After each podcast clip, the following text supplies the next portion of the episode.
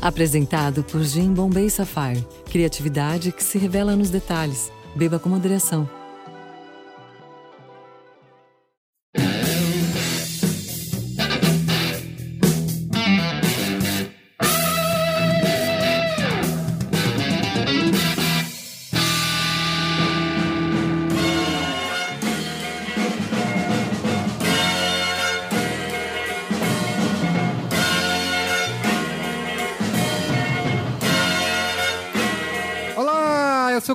O Carlos Merigo, esse é o Braincast número 124, Saulo Mileira. Saulo Mileira, Saulo Mileira. E aí? Tinha que você começar com a marcha fúnebre hoje. Não, Você não é tão clichê, né? não. É, estamos aqui hoje, Saulo, Hum. para falar da morte das homepages, certo? Ela morreu. Queria relembrar escolhendo o professor Raimundo aqui. Convidamos- Uma grande oportunidade de... Estamos com o Alexandre Marão aqui, Boa noite, Braincasters. certo? E mais uma vez, nosso convidado de honra, senhor Pedro Burgos, Olá, internet. Olá, internet. Muito bem? Muito bem. É isso? E aí? Vamos para o comentário dos comentários. Então, vambora.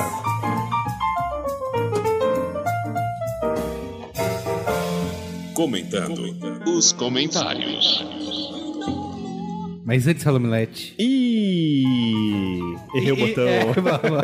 Mas daí a gente faz assim, ó, kill e... Pecadinho É um milagre. da paróquia.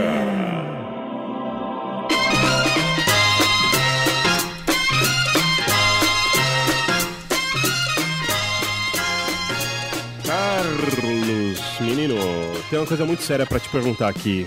Você, como menino que é, É. já virou noite fazendo criaçãozinha, mexendo, tentando resolver seus probleminhas criativos? Fazendo tutorialzinho? Já fez isso? Já, já fiz isso. Já comprei livros gigantescos pra ficar lendo e tentando aprender. Eu lembro que quando eu tava aprendendo a mexer em, em Photoshop, Photoshop, não que eu tenha aprendido até hoje, Ah. mas eu lembro que eu comprei um lá Photoshop, não sei quantas edições, um gigante. assim, Seja o deus do Photoshop em- Isso, isso, em 815 passos.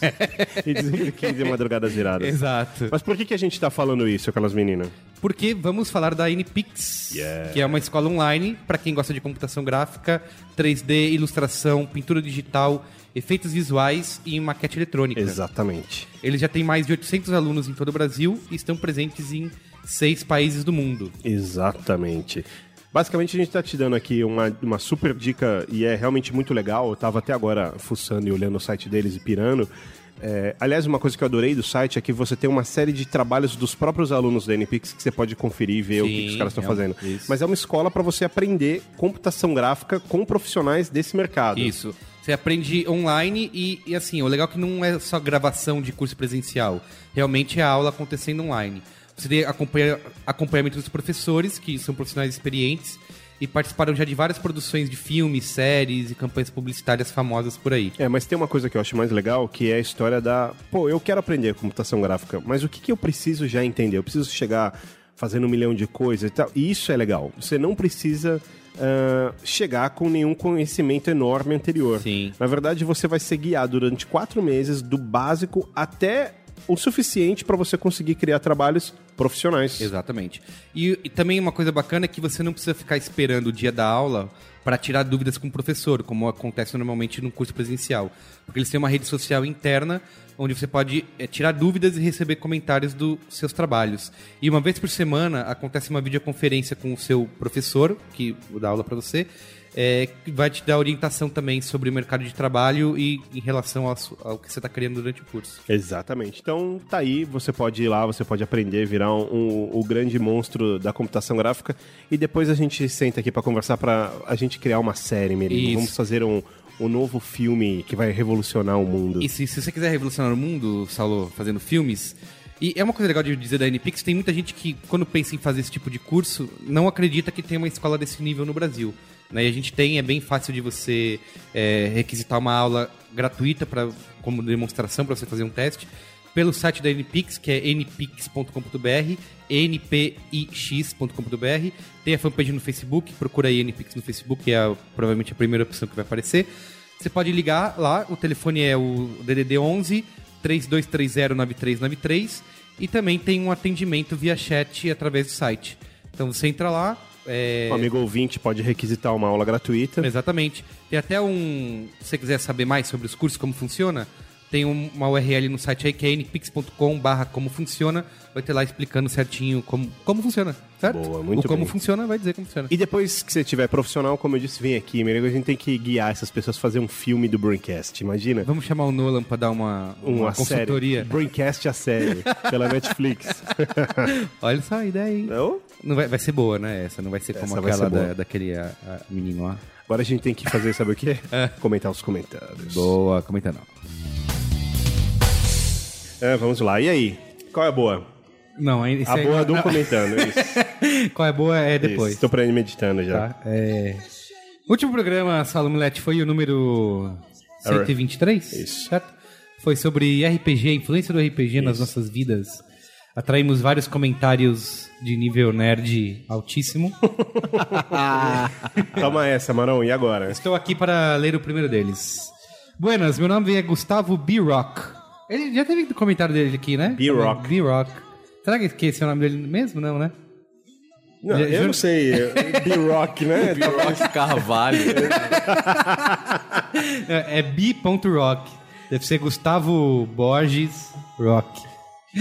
Jornalista de Porto Deve Alegre. ser Gustavo Borges Rocha. Gustavo Eu Rocha. acho. Escreve para dizer que comecei a jogar RPG de mesa tardiamente, no final da adolescência. Hoje tenho 36 anos. Para entender como funcionava, um amigo meu que mestrava, Fator é o nome dele, também ouvinte do Braincast, muito bem, me contava algumas histórias pelas quais ele tinha passado. Uma história em especial ficou na minha cabeça. Ele mestrou um jogo onde o personagem era policial e teve a esposa sequestrada. Fatos adiante, o policial abre uma porta com um chute e mata a esposa com um tiro de uma arma que estava conectada à porta. Tempos depois, em um jogo que ele Eu acho que eu já vi isso em um, em um não, em 30 filmes. Tempos depois, em um jogo que ele estava mestrando e eu jogando, meu personagem teve a esposa sequestrada. Caramba, que jogo é esse? velho? E eu, eu olhei pra ele e ele só riu. Seguiu a história exatamente como ele tinha me contado. Eu sabia o que ia acontecer, mas meu personagem não. E isso é essencial para se entender como é legal um jogo de RPG. Meu personagem não teve escolha a não ser chutar a porta e matar sua mulher, sem saber, é claro. Esta cena, como um filme que eu tenha visto ontem, continua na minha cabeça causando sensação de tristeza, quase como se realmente tivesse ocorrido. Muito mais que um filme ou até um game, ali o personagem era eu, o que é muito mais impactante. Grande abraço a todos, acompanho podcasts de diversas partes do mundo, mas o único que eu ouço todos os episódios é o Braincast. Mentira, ouço todos do Radiolab e o Freakonomics também. Vocês estão no meu top 3. Aí, tá vendo? Chupa Radiolab. Esse cara aí vai ficar, vai ficar seis anos sem sexo. Bom, o que, que eu posso dizer? Meus pêsames aí pela, pelo falecimento da senhora, mas. E obrigado por, Ai, ai. por citar o. O, o Braincast, e claro, o Radiolab, que a gente Tá está sempre em nos processo copiando, de. né? E também em processo de negociação para colocar dentro do B9. Lê o próximo aí, Fala Mulete. o próximo é do V. Domitiniano, é isso? São só nomes, nomes, incríveis é. hoje. Com essa parada de óculos Rift, lembrou do anime Sword Art Online, tem na Netflix. Nele, as pessoas entram num... M... Nossa, eu não sou tão nerd pra entender isso daqui, mano. MMORPG. Porra, muito obrigado. É. Massive Multiplayer Online Role Playing Game. Que bonitinho. 11 meses sem sexo. Mas aí existe a punha. Deixa, eh, deixa eu continuar aqui. Através de um capacete de realidade virtual, num novo jogo, o mesmo nome. O problema é que o objetivo do criador desse jogo eh, prendeu todos os jogadores. Se alguém de fora tentar tirar o capacete, a pessoa morre. Ou ah, se a energia chegar a zero, também morre. Ou seja, o filme é ruim pra Dedé, mas continua. A única, Não, claro que não. a única maneira. parece promissor. É, exato, isso que eu ia falar. A única maneira de saírem é alguém chegar na última dungeon do último andar. Ah, mesmo com o clichê dos animes, a abordagem é bem interessante. Como funcionaria um mundo virtual? Maroto preconceito. É, não, isso é, isso é agressividade. É, a mais, é menos um ouvinte. Isso, Numa, é. numa audiência que a gente soa tanto pra construir. Construir. É, Ouvinte agora, o Maron, indo pro trabalho pensando, esse Maron, tá que pariu, cara. Tá me zoando. é, como eu dei esse cara. Que nada. Vamos lá. É, A gente brinca, a gente brinca com, os, com- com os nossos ouvintes porque eles são gente boa, né? Muito bem. Como funcionaria é, o mundo virtual? Quais, quais impactos psicológicos dessas pessoas e até mesmo físicos na vida real, como o corpo está reagindo e debilitando? Até o medo das pessoas de entrarem nas quests ah, existe, po- pois podem morrer de verdade. Matar alguém num PVP é matar uma pessoa real, e isso mexe com os personagens. Recomendo até a primeira parte, pois, pois a segunda é muito na cara para faturar grana. Gente, é que todo, é um todo mundo. filme sobre realidade virtual vem com a mesma historinha. Se você morre no jogo, você morre na vida real.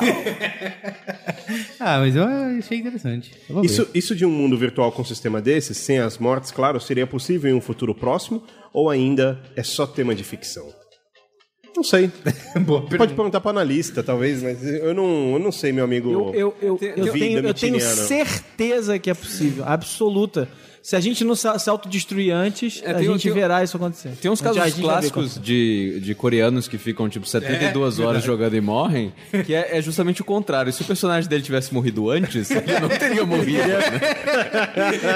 então, é, existe Boa, isso Pedro. também. Boa, Pe- Boa. Cara, Pedro me lembrou muito bem. Lê o penúltimo comentário aí, lá vem, lá vem, né? Sem bullying. Se- sempre tem alguma Não, gracinha. não vai né? ter Sem gracinha. bullying. Olá, Braincasters! Meu nome é Daniel Araújo, host do blog e podcast Rolando 20. Rolando 20. Ah, que é o dado de 20. Ah, entendi. E achei bem interessante os pontos de vocês sobre a influência do RPG. Apesar de claramente o assunto não ser de domínio de todos, achei o podcast bem acessível para pessoas que queiram conhecer mais sobre o hobby. Tem alguns comentários. Primeiro, achei engraçado que muitas vezes quando vocês falam das influências no início dos games e tal, falam do termo genérico RPG, mas o grande responsável tem nome próprio, que é Dungeons and Dragons, pincelado no início do episódio. O D&D tem uma força enorme, especialmente nos Estados Unidos, onde é praticamente sinônimo de RPG, mesmo que aqui no Brasil não seja tanto o caso. Segundo, curti muito as discussões sobre a influência do jogo nas outras mídias, mas seria legal ouvir o excelente trabalho que a Hasbro Wizards of the Coast está fazendo para fazer está fazendo para uh, né, um trabalho cross-mídia com o D&D quinta edição, usando videogames, romances, livros de RPG, jogos de tabuleiro e provavelmente mais um filme pela frente, dessa, dessa vez bom de preferência, né? Parabéns pelo podcast e abraço a todos. Legal, outro sinônimo de RPG nos Estados não dá nem pra Unidos. zoar o cara, o cara fez tudo direitinho. Não tem graça, porra. Então, outro sinônimo de RPG nos Estados Unidos é virgindade, também é sinônimo lá. também é bem usado. Deixa eu ler o último comentário aqui do rapaz da minha terra natal. Tiago Neres, roteirista, 20 Mas anos. agora o ouvinte está curioso em saber qual a terra natal do Carlos Merigo. Poá, São Paulo. Ah, pensei que era Sicília, Calado, não sei, não estava em dúvida. Não, grande Poá aqui. hein? Do lado, né? Beijo pro seu Zé da venda. Olá, Braincasters. Há muito que quero comentar pro- os programas deste, que é, o, obviamente, o melhor podcast da atualidade. Pronto, foi por isso que eu selecionei. e quando vi o tema da edição 1 do Ah, já tá botando ah, comentário positivo. Pô, mandem, mandem pro Google os comentários ruins. É, vou manda pra ele só. Ele não tá, não tá aqui participando, não vai poder ler. Quando vi o tema da edição 23, não pude mais me conter, por final, pois finalmente ter algo para poder contribuir com o assunto graças à minha bagagem de quase 10 anos de RPG jogados constante e doentiamente. Dentre as diversas formas de comentários de RPG, notei que houve uma que, talvez por ser meio underground, não foi mencionada pelos presentes. Durante dois anos joguei um determinado tipo de RPG que chamávamos de RPG literário, que consistia, além de todo o trâmite comum de ficha e pontuação, em construir uma aventura repleta de side quests e uma trama principal através de vários textos que eram escritos em fórum na internet. Já jogou esse, Marão? Já. De plots completamente. É muito blasé esse Alexandre, né? De plots completamente originais a outras, a outras baseadas em universos ficcionais, escrevíamos cada ação de nossos personagens com algumas licenças em relação a NPCs ou outros players, sempre sob tutela administrativa de um narrador, que poderia a qualquer momento cortar nossas asas. No fim, seria plenamente possível compilar os posts realizados para, com uma edição, gerar um livro, com vários autores agindo em conjunto. Muitas vezes sem uso dos dados, essas aventuras foram de vital importância na minha vida, pois foi lá que arrisquei as minhas primeiras histórias até então intraduzíveis, combinando na profissão que hoje tenho e amo, que é o que é mesmo? Roteirista, olha só. Agradeço pela atenção e deixo a ideia. Seria maravilhoso ouvir um Braincast RPG. Afinal, que ambiente ficcional não implora para receber um personagem com o potencial de rabugice do Saulo? Gente, de onde tiraram que o Saulo é rabugento? Sou rabugento. Muito. Saulo, você é um personagem de RPG. Sou, sou. O que você tem a dizer sobre isso? Sou rabugento, não vou comentar esse, essa falácia. Ai, meu Deus. Então é isso. Muito bem? Vai programa? Vamos. Mas é o quê, né? A morte da homepage, certo? Isso, essa pauta é baseada principalmente num estudo do nosso amigo New York Times, que recentemente vazou, onde eles... Vazou assim, né? Foi demitida... Recentemente, há quantos meses? Não, é recente, ué. Recente foi aqui, junho? Né? Junho é recente. Você que vive nessa época de internet aí, que acha que... Old. É, oito horas atrás é old. Eu publico um negócio lá no grupo do Facebook de que aconteceu há oito horas atrás o, o Maron Old. Mas oito horas depois é. Início de maio, tá. Antes da Copa. É verdade. Antes da Copa tudo era diferente, né? e, e, assim, esse. O, basicamente o New York Times mostra ali como que o conteúdo, a, a distribuição de conteúdo mudou, contando toda a transição do meio digital que eles imaginam que deve ser feito, etc e tal. E até meio é, irritando alguns puristas, assim, porque, ao contrário daquele discurso de tradição do, do New York Times, 150 anos de jornalismo, nananã, eles assumiram que deveriam produzir conteúdo e trabalhar de uma forma que fosse concorrer com as mídias, com as novas mídias digitais. Então era o New York Times, por exemplo, concorrendo com o BuzzFeed, e é isso que eles propunham a ser feito. Teve gente que elogiou muito esse material, dizendo que ele é uma, uma peça fundamental no que vai ser o jornalismo daqui para frente. Outros, como falei, esses puristas criticaram pra caramba, dizendo onde já se viu o New York Times comparar ao BuzzFeed. Mas tem um número bem significativo que era essa queda de visitação na homepage do jornal, que é uma queda nos últimos anos de, de 50%. Em 2008 eles tinham 160 milhões de page views na home do jornal. Em 2013 foram 80 milhões.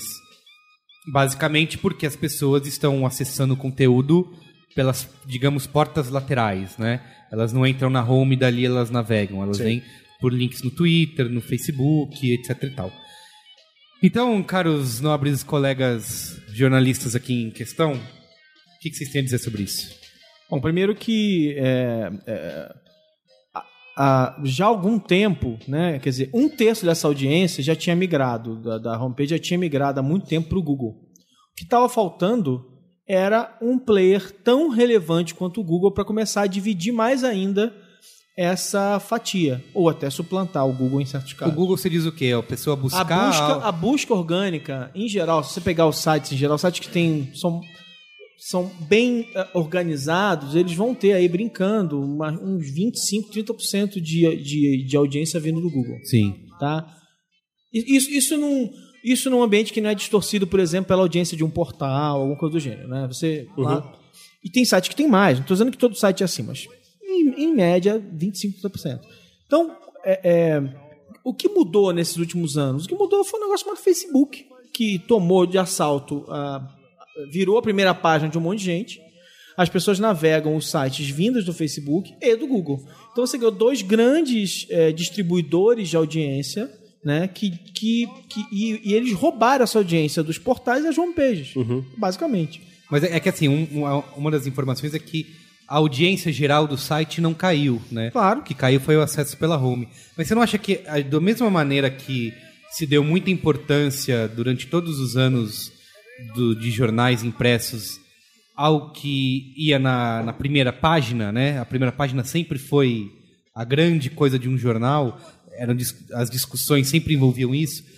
A gente não tá de novo fazendo a mesma coisa, só que com homepage? Não, a homepage, a E homepage- dane-se a homepage. A homepage ela é encarada pelos jornalistas que constroem sites como, uma- como se fosse uma capa, e é um erro, desculpa. É, mas na, na melhor das hipóteses, um, um, é, um statement, né? uma, uma declaração de, de, de, de intenções Uhum. do que você quer ser como site quando você desenha uma homepage. Na melhor das hipóteses, é isso.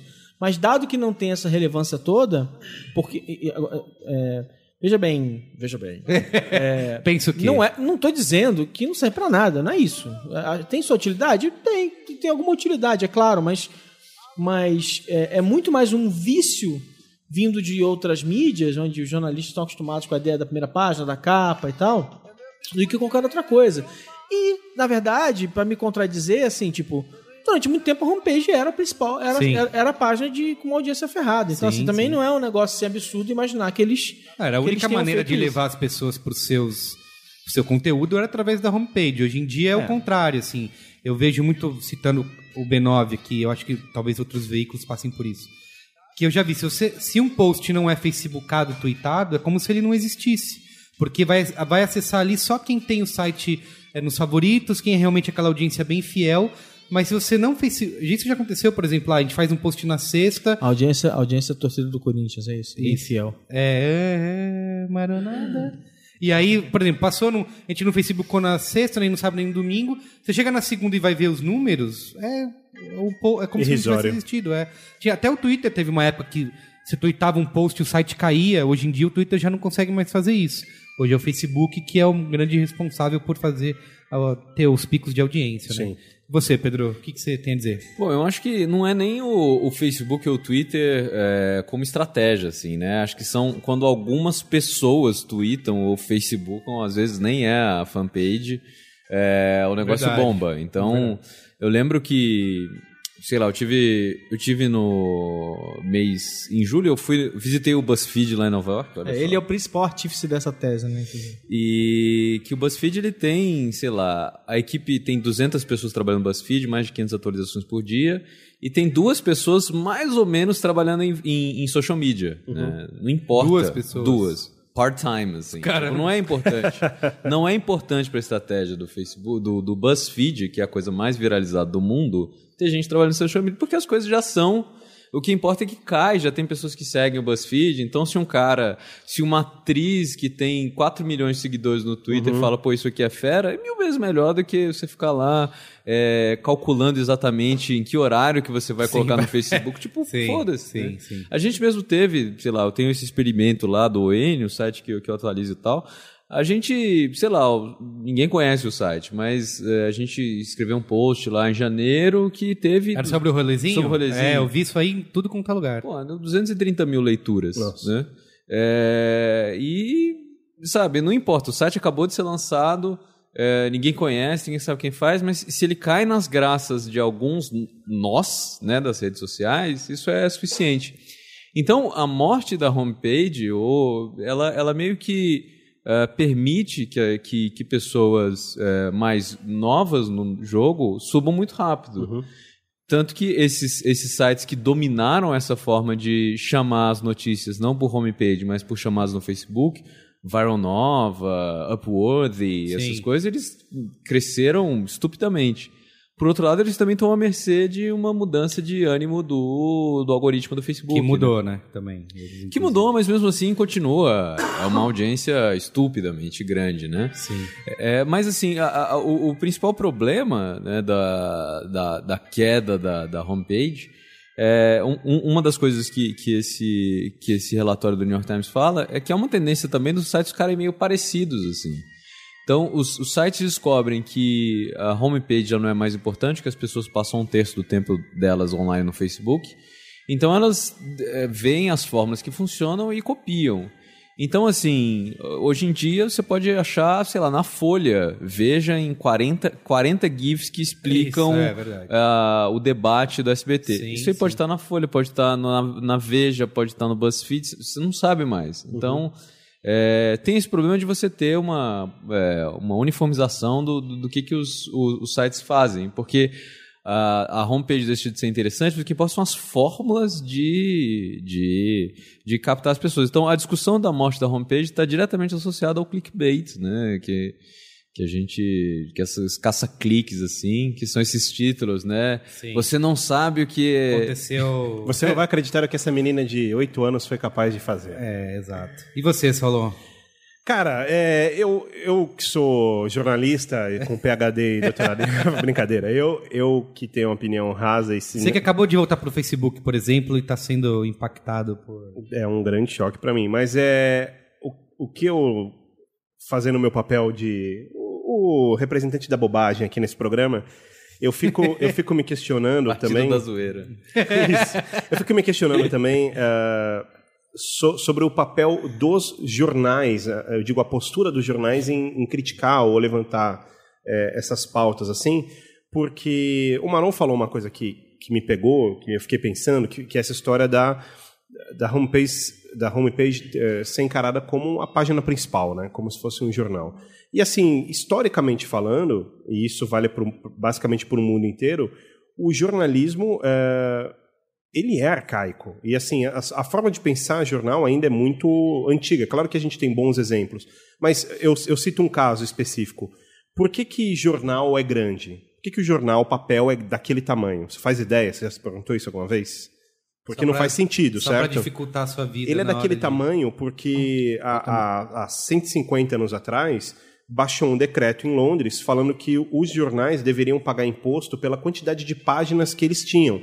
Então, uma saída que os caras tiveram Ah, foi fazer uma folha daquele tamanho dobrada em quatro. Entendi. A gente está em 2014 e jornal ainda é assim, Sim, sim. sem razão de ser. Então, é, o que eu quero dizer é, eu, eu acho que o jornalismo, de forma geral, ele está sempre um passo atrás.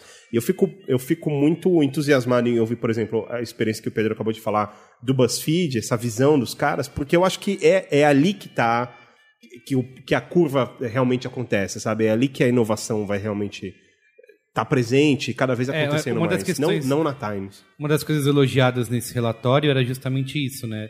Não ter essa discussão entre a importância do papel em relação ao site, entre o digital. Era só digital, né? Era só o que eles iam fazer é, de- é, na internet. Só que assim, tem uma questão que, não sei se vocês concordam, Não, eu não. é como sempre, sabe? que é. A gente tinha antes essa questão do leitor ir atrás do que ele quer, né? Você assina os seus sites, tem nos favoritos, etc e tal, e você vai atrás dessa informação e a gente tem um pouco essa ilusão de que a gente faz isso. Só que na verdade a gente está num tempo em que você tem que fazer a, a sua informação chegar até o leitor pelos meios que ele, que ele consome. Sei lá, pode ser o Facebook, pode ser o WhatsApp, pode ser qualquer coisa, mas você tem que tentar entregar é, o seu conteúdo dessa que chegue nele de alguma forma, né? Porque inclusive tem essa história de que a gente gosta do que tem muita liberdade, né? A gente tem ah, um, um zilhão de sites e de aplicativos para usar e aplicativos que se adaptam ao seu gosto. Eu, eu, aliás, eu já tentei usar um- uma dúzia desses aplicativos e, e acabo não ficando com nenhum. E ele indicou Flipboard. todos aqui, né? É, indiquei. Coitado. Coitado dos ouvintes do, do, do, do Braincast. Tem gente que pode usar e, né? Haja. E, e- e ficar. É, só que Quanto na- você já gastou em, em- em aplicativos inúteis? Um carro. Legal.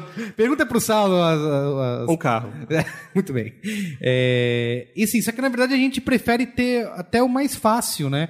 É, uma, é um exemplo, assim. Por que, que as pessoas preferem comprar uma música no iTunes a 99 centavos se você consegue disponível pirata? Porque pirata é muito mais trabalhoso, né? Você vai ter que aprender a usar o negócio, tem um caminho todo torto para pegar e o arquivo pode vir falso. Então a pessoa, a pessoa prefere pagar com um clique só ela tem a música. Então eu, eu acho que é uma questão assim Não, que a e aí inventaram um outro jeito mais fácil ainda, que é... que é nem baixar. Nem baixar. É.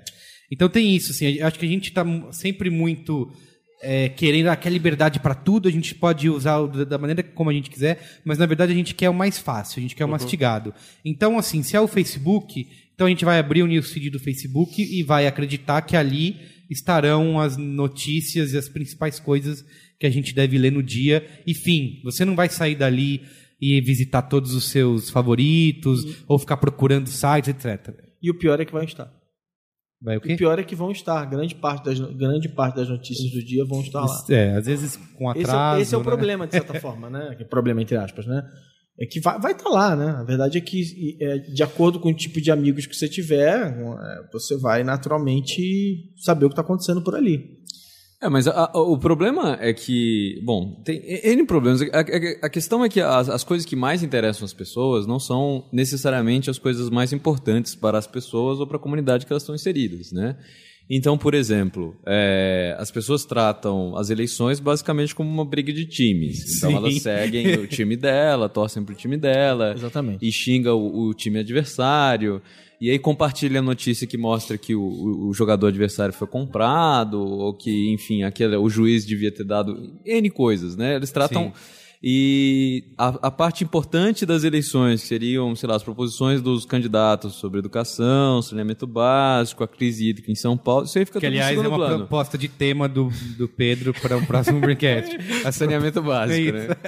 É, é, na verdade, assim, eu acho que não precisa nem ser tão amplo, né? A gente pode definir uma das regiões, né? E, Tá. e ver qual que é a proposta de cada candidato. Tá bom. Mas então, então é isso, assim, a gente, a gente costuma ler as notícias é, que são mais interessantes, mas o que que é interessante para uma pessoa? É saber em qual casa do Game of Thrones ela pertenceria. né? É, qual- qual- quais são ah, os, ah, os brinquedos dos anos 90 que mais fazem falta? Então são essas coisas Quem que... no debate presidenciável você é? O problema, assim, é, é- aí a gente volta a uma coisa que, sei lá, se você forçar a barra, você mete em qualquer assunto, que é a questão do individualismo das pessoas. O- a, a mídia, o BuzzFeed, ele é tão bem sucedido porque ele mira em você especificamente. Você pega uns posts, assim, é tipo... Coisas que só um filipino que mora em Nova York sabe, 30 coisas. E é incrível isso, que dentro da comunidade é Sim. mega compartilhado. Coisas que só uma menina que cresceu nos anos 90 viu. E não é para você esse post, É, né? então, e aí assim, você tem N micro é, essa coisa de falar exatamente pra você é, parece genial. É, só que você enfraquece a comunidade, por exemplo, né? Você não, quando você tá falando de política, você não tem que falar só pro pro cara que tá votando no PT ou no PSDB ou no PSB X, você tem que falar para todo mundo, né? Então esse é um problema. O, a- o- o- essas mídias que estão indo muito bem, elas são meio que hiper é, direcionadas, né? Sim. E, enfim, eu não sei se isso é, é o ideal. As pessoas falam, né? O, o Nicolas Negroponte, Ah, tá. Ele, ele, ele, ele previu lá no negócio chamado Daily Me, que seria. Isso no início dos anos 90, ele falou que o, o jornal, no futuro, você ia abrir e ia aparecer as notícias do seu time só. é, o, a, só as notícias do, é, do Pra do mim, se só estado. isso já tava bom. Só no- notícias do meu time. Fim do Enfim, jornal. Acabou, acabou, o jornalismo não tem mais necessidade, né? tipo, o cara é setorista da lateral direita, né? Vai discutir o Fagner, né? Enfim. Mas, mas é isso. Então é, tem pessoas assim que são hiper. é, a gente vai. é, tem um jornalismo hiper, hiper, hiper específico, né? E, e se a pessoa ficar enterrada naquilo, ela vai ler só sobre, sei lá, as estatísticas do LeBron James é, jogando fora de casa e tal. Então, é, a homepage ela servia para justamente como como a Ana falou, para ser um, um statement ali, falar assim, ó, gente, a gente acha que o que é importante hoje no Brasil isso. é isso. Só que o que está acontecendo hoje também é que as mídias estão meio que se pautando pelas redes sociais e aí elas tentam entrar na onda. É, é. Aí acaba, fica alimentando o negócio, aí você vai ver no, no topo da home do wall, é Eduardo Jorge vira meme no Twitter, por isso e por isso, Yeah. né? Então, assim, aí vira uma grande palhaçada, né? A gente está discutindo... é, a gente não está discutindo mais eleições, a gente está discutindo meme. Sim. Tem uma coisa que você falou que é isso da pessoa, dessa super segmentação e, do- e da notícia ser a cara da, da pessoa, que acho que foi o TechCrunch que chamou, cunhou de a quarta internet, né? Que eles têm, que é o a tal da internet narcisista, essa quarta internet. Inclusive eu anotei aqui as quais são essas quatro. Que a primeira é, é conseguir informação online. Isso era a base do começo da internet. Você acessava a internet em busca de informação. É, depois veio o Google para organizar essas informações, então essa segunda internet. E a terceira é todo mundo conectado, que são as redes sociais. E a quarta, que eles dizem que, é, que toda a quarta internet depende desse narcisismo, né? que é a identificação do leitor com o conteúdo, que é justamente fazer isso que, o, que você acabou de falar, Pedro, que é tentar pegar o cara que é o filipino, que mora em não sei aonde, e criar aquele conteúdo especificamente para ele, né? Você acha que realmente isso, sei lá, esse nível de narcisismo Eu, eu acho que sim, eu acho isso meio temerário, assim, né? Porque, é, sei lá, a gente. Enfim, por exemplo, a gente tem a, fala muito da crise de água em São Paulo, mas é uma crise em 55% dos municípios do Brasil e a gente só ouve falar em São Paulo. Aliás, a gente que mora na São Paulo capital, a gente só ouve falar da capital, mas assim, aí, às vezes passa uma matéria mostrando que tem um monte de município em São Paulo que tem água 4 horas por dia, né? Sim. Então, assim, se for hiperlocal, hiper, hiper personalizado, né? A gente Você pede o olhar sobre o contexto. você né? pede olhar sobre o contexto, pede olhar sobre o outro, você pede N coisa. Fala assim, ah, pra que, que eu vou saber de um avião que tá caindo na Ucrânia, né, se, se sei lá, se o, se o lateral direito do meu time se machucou. é, eu tenho que ver isso aqui. Mas, é- mas é muito engraçado, né? Porque é, você vê como é, que, como é que esses ciclos eles são muito loucos, né? Quer dizer, a gente, é, é, a gente, a gente vivia num mundo local. Aí a gente descobriu que ele, ele era maior e a gente foi aumentando cada vez mais. Né? Começou a saber sobre ah, o bairro, a cidade, o país. Daqui a pouco a gente estava sabendo sobre o mundo, né? que é algo bem e, e- e que, que geralmente tem é, vem de vem de, de, de prerrogativas econômicas, né? Quer dizer, todo mundo estava produzindo conteúdo e, e- e- sindicar o conteúdo era uma boa ideia e aí começa um- uma troca de, disso e aí depois entra, por exemplo, a ditadura em que você precisava falar mais de fora porque você não podia falar de dentro, né? Então a gente foi migrando cada vez mais para um modelo de olhar para o mundo, olhar para tudo, né? E aí depois nos anos 80, quando você cria uma rede 24 horas de jornalismo, você precisava ocupar aquele espaço e aí você começa a colocar um monte de coisa, falar sobre um monte de coisa, Sim. e a gente passou a achar que a gente queria saber sobre todas essas coisas. né? E aí de repente a gente começa, à medida que a gente cria uma mídia extremamente customizada, eu estou usando um termo que não existe, é customizado não existe, mas extremamente personalizada, é, a gente entra num. A gente vai começando a, a- a voltar o ciclo para trás, né? Então agora a gente quer menos, menos, menos, daqui a pouco a gente não quer saber de porra nenhuma. A gente quer saber só do que está acontecendo dentro da tua casa, né? Não, mas é, ah, o Facebook ele faz isso, porque tem no- nos manuais de jornal, naquele. é, no, no livro clássico sobre valores notícia, que as pessoas leem no primeiro ou segundo semestre de jornalismo, é, tem assim, há 300 pessoas num terremoto no Paquistão são menos importantes do que 30 Sim. pessoas num deslizamento de terra no Rio, que são menos importantes que três pessoas na sua cidade, que uma pessoa na sua rua. E o Facebook ele fez justamente isso, porque você tem a notícia é, do nascimento do filho da sua prima, que é muito mais relevante, que, que o nenhum jornal produz essa, essa notícia, e ela é muito mais relevante para você do que, enfim, o filho de uma celebridade, subcelebridade Y, né? Sim. E você pode. E acho que as pessoas já estão migrando é, das, das plataformas convencionais, porque você tem mídia. Você não precisa mais da mídia como mediador, né? Então, dia 9 aqui, todo mundo vai estar acompanhando os lançamentos da Apple, né? É. No feed diretamente. Você liga lá Apple TV, Apple, você vê diretamente o Keynote. Sim. É, quem deu a- o maior furo do jornalismo esportivo no passado, que é o Neymar indo pro Barcelona, foi o Instagram do Neymar, né? Então, Ah, é? assim, sabia você foi, foi a primeira, foi onde saiu a notícia. Então, Ah, ele, mas ele publicou oficialmente. dizendo- publicou Ah, oficialmente. Então, assim, você Eu não preciso de mediador. não precisa de ninguém- mediador. Você É. segue as celebridades que você mais gosta no Instagram, ou você segue os- as, as meninas do fitness, não precisa daquela revista. Sim. E, então, assim, você pode é, ter uma. Você não precisa esperar é, qual vai ser, ler no jornal qual que vai ser a, a, a fala da Jennifer Lawrence sobre o vazamento. Você segue ela no Twitter e ela vai falar vai o que, que dizer, ela acha. sim. né? Eu lembro que teve uma discussão parecida alguns anos atrás já, que foi quando o Luxemburgo pediu demissão do Palmeiras. É, foi quando isso? 2009, última vez? Qual das vezes? É, e ele tweetou isso, dizendo: acabei de sair da reunião e não sou mais técnico do Palmeiras. E aí eu, eu lembro que os próprios. Eu sigo vários caras que são é, jornalistas esportivos, é, Do Palmeiras? não do Palmeiras, mas de, de um time maior.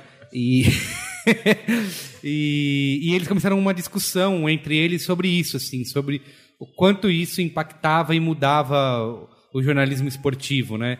Porque não foi ninguém que conseguiu um furo e publicou no jornal no dia seguinte, ou algum jornalista é, por telefone falou com o Luxemburgo e descobriu. Não, o cara tweetou na hora e aí todo mundo já sabia, foi retweetado, não era, já não era mais notícia, né? Então rolou também essa discussão assim de você seguir direto às fontes, né, do, do- das notícias. É, Eu vou fazer um curso em junho de, é, de produção de conteúdo, é, multimídia e tal. E era nos Estados Unidos e tinha, tinha uma turma extremamente heterogênea. Isso, e das 14 pessoas da turma, só seis eram jornalistas de verdade, de órgãos de comunicação, digamos assim, de, de empresas de comunicação, né? O resto era pessoas de outras empresas quaisquer que não têm nada a ver com comunicação, mas que estão interessadas na comunicação direta com as pessoas usando as plataformas digitais e que querem funcionários deles, geralmente com alguma formação em comunicação, e mandam eles para lá para eles se formarem, para eles ganharem aqueles conhecimentos e construírem um diálogo com o seu com a sua comunidade, seu público. Então assim, tipo, isso está em todo lugar, né? Quer dizer, a gente realmente entrou, o jogo mudou, mudou brutalmente, assim, tipo, o, uh, quem faz jornalismo precisa realmente é, é, reinventar o jeito de fazer, de fazer, de, de contar suas histórias, de reinventar as histórias que ele quer contar, é, en- encontrar a relevância do que ele está fazendo, encontrar o público. É, é, vivemos momentos turbulentos. Sim. Tem outros um outro dado do que eu acho que é até uma questão um pouco mais relevante na minha visão, que é também a queda de engajamento, né? Que eles dizem uma queda de 18%. Então tem alguns números aqui que é de minutos por, vis- por visita, né? Que quando o cara chega diretamente, é- a duração média é de 4 minutos e 36 segundos. Pelo Facebook vai para 1 minuto e 41 e por busca é 1 minuto e 42 segundos. Então é, um- é uma diferença bem grande assim, né? O, o cara que vem pela rede social, pelo Facebook, pelo Twitter, ele não é um visitante que, que se engaja na página. Ele vai ali, lê no máximo aquela, aquele post e cai fora. Ou então clica, não é nada daquilo que ele queria, provavelmente, se você fizer uma, uma chamada clickbait. É, é porque tem isso. É, inclusive o Facebook mudou semana passada, né? O, o algoritmo para tentar diminuir é, o clickbait. E uma das coisas que ele verifica é justamente quanto tempo a pessoa, quando sai do Facebook, fica na outra página. É, que ela fala assim: você não vai acreditar no que a menina fez. Aí o cara começa a ver o vídeo. Não, eu não, acredito. cara." e aí ele fecha e volta. Eu não acredito que eu cliquei nessa porcaria. Então, assim, você vai chorar. Aí o cara chega e fala, não, não tô chorando. Então eu vou, ele volta, né? Sim. É, mas, assim, é, o que é meio impressionante é, é que eu acho que é, uma coisa que todo mundo previu lá, sei lá, em 2000 e... A teoria da cauda longa, que é 2003, 2004, por aí, 2005. É, que Eu o- acho que é 5. é, o, o Chris Anderson ele falava, né? A gente acreditava que, que tudo que ia ter o, o, sei lá, os sites de nicho iam crescer. O que a gente está vendo hoje é o contrário, né? Hoje em dia os principais sites eles dominam cada vez mais a, a web, né? É, e, e aí o Facebook mudando o algoritmo ele pode decidir pela morte ou não. De alguns Mas uma outra coisa que, que o, a, a morte da homepage está matando justamente são os, os- os portais, eu acho, né? Que é, que é uma bizarrice brasileira, né, em comparação a outros países, né? São poucos países que têm domínio de portais, como o Brasil. E aí você tem o Terra, há poucas semanas, demitiu 100 pessoas, Sim. por exemplo. Verdade. É, o, o IG não está muito bem nas pernas também. É terrível, né? Então, assim, o G1 não conta porque ele tem, um, sei lá, o, o sítio do dinheiro infinito, né? então, é, sei lá, não precisa de dinheiro ou algo assim. E, E o UOL também ninguém sabe explicar. É, não, o UOL, o UOL ele O foi UOL, o primeiro, tem um monte, tem conteúdo de, de- da Folha, né? Então ele tem algum poder, mas também não tá lá muito bem. Todas as pessoas na minha agenda de telefone com mais de 65 anos têm e-mail do UOL. Todas. Sem exceção, todas. Todas. É, o pioneiro, né? É, o pioneiro. Elas deviam ter do Zipmail também, mas parou de funcionar e migraram pro UOL. Eu queria que você contasse, Alexandre, você levantou essa semana aí uma bola sem sem maronada, por favor.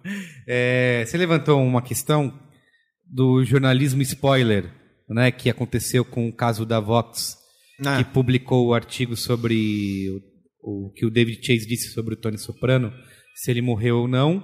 E aí vieram tantos outros sites depois.